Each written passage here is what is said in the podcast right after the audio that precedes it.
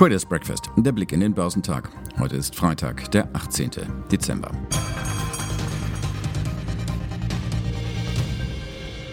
Pfizer und BioNTech liefern schon kräftig. Ab heute darf auch Moderna loslegen. Auch in der westlichen Welt hat das Impfen und damit der vermutete Weg zurück zur Normalität begonnen. Außer in der EU. Hier soll es erst nach Weihnachten losgehen. Immerhin, die Aussicht darauf gab zuletzt Hoffnung an den Börsen. Wie weit die trägt, ist heute nur eingeschränkt abzuschätzen. Denn heute ist Hexensabbat. Großer Verfallstag von Futures, Optionen und Optionsscheinen. Alle Wetten, die für das vierte Quartal auf bestimmte Kurse oder Indexstände abgeschlossen wurden, müssen heute Abend eingelöst werden. Üblicherweise versuchen kapitalträchtige Anleger in den Stunden davor, die Kurse noch einmal in ihrem Sinne zu drehen. Das kann heute zu einigen heftigen Ausschlägen führen. Derzeit steuert der DAX auf eine starke Woche mit einem Kursanstieg um mehr als 4% zu.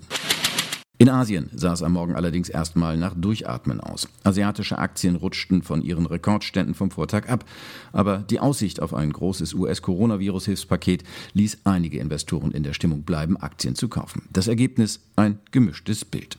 In Japan sank der Nikkei um 0,16 Prozent. Der südkoreanische Kospi war minimal im Plus. Chinesische Festlandsaktien tendierten höher. Der Shanghai Composite stieg um 0,13 Prozent, während der Shenzhen Component um 0,2 Prozent zulegte.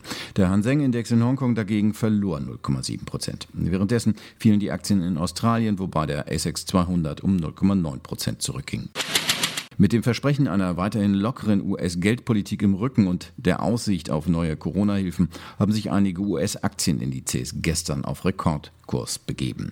Der Dow Jones Industrial gehörte nicht dazu, schrammte im Verlauf aber haarscharf nur um zwei Punkte daran vorbei. Letztlich gewann der US-Leitindex 0,5 Prozent auf 30.303 Punkte.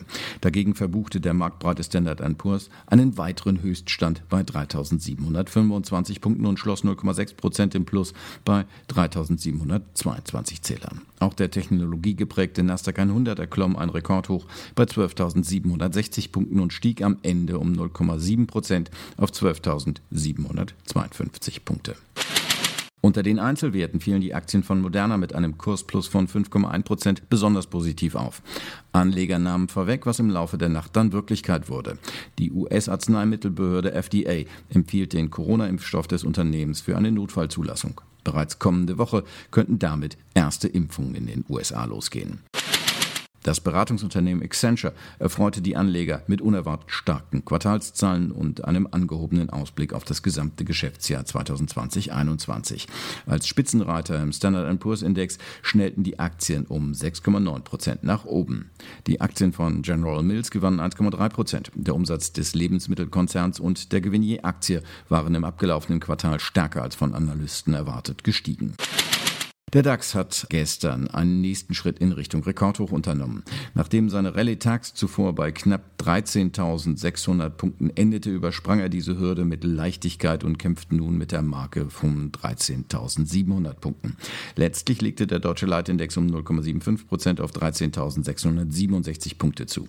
Die Verluste des Corona-Börsencrashs wurden mittlerweile vollständig wettgemacht. Zugleich ist die historische Bestmarke bei rund 13.795 Punkten, die das deutsche Börsenbarometer kurz vor dem Crash im Februar erreicht hatte, inzwischen zum Greifen nah.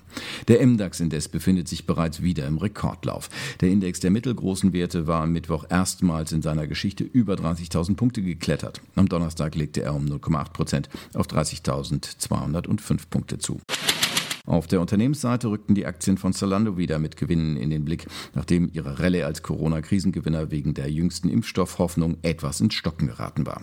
Sie erhielten frischen Rückenwind von einer Kaufempfehlung der UBS, die weiteres starkes Wachstum vom Online-Modehändler erwartet. Die Aktien legten um 5,4 Prozent zu und kamen damit ihrem Rekordhoch von Anfang November wieder sehr nah. Ansonsten zeigten sich die Anleger vor Weihnachten bei Sportartikelkonzernen in Kauflaune. Adidas stiegen im DAX um 1,6 Prozent, Puma zogen im MDAX um 3,1 Prozent an und erreichten einen Rekordstand. Die Aktien von Evotech gewannen 5,8 Prozent. Hier gab eine Meilensteinzahlung aus einer Kooperation mit dem Pharmakonzern Bristol Myers Squibb Auftrieb. Über der 28-Euro-Marke erreichten sie ein Kurshoch seit fast 20 Jahren. Analysten äußerten sich positiv über die zukünftige Bedeutung der Partnerschaft. ThyssenKrupp sprang um 11,3 Prozent nach oben auf den höchsten Stand seit Anfang März. Der Industriekonzern hatte sich kürzlich über sein Wasserstoffgeschäft geäußert. Die US-Investmentbank Bank of America etwa bekräftigte daraufhin nun ihr Kaufvotum für die Aktie mit einem Kursziel von 8,30 Euro. ThyssenKrupp sei mittlerweile in der Lage, große Anlagen zur Produktion von Wasserstoff auszurüsten, hieß es. Klingt alles gut, doch nicht jeder am Markt teilt die Zuversicht. Und das liegt nicht nur am Auslaufen der Termingeschäfte. Vor dem Wochenende wird neben den deutschen Erzeugerpreisen der IFO Geschäftsklimaindex veröffentlicht. Im November war das wichtigste deutsche Konjunkturbarometer von 92,5 auf 90,7 Punkte gefallen. Für Dezember wird noch einmal ein leichter Rückgang auf 90,5 Zähler prognostiziert. In den USA stehen zum Wochenausklang keine wichtigen Wirtschaftsdaten an. Carnival, Darden Restaurants und Nike legen Geschäftszahlen vor. Mit Blick auf verhexte Kursbewegungen rechnen die Börsianer zunächst mit leichten Gewinnmitnahmen. Der DAX wird zur Eröffnung geringfügig niedriger bei 13.626 Punkten erwartet.